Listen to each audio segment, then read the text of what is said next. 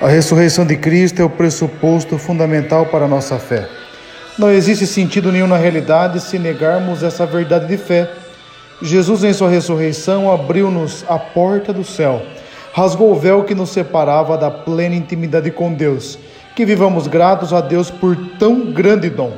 No Evangelho, Jesus, diferente do que a religião judaica pregava, coloca em destaque a ação das mulheres, que lhe davam suporte em sua missão.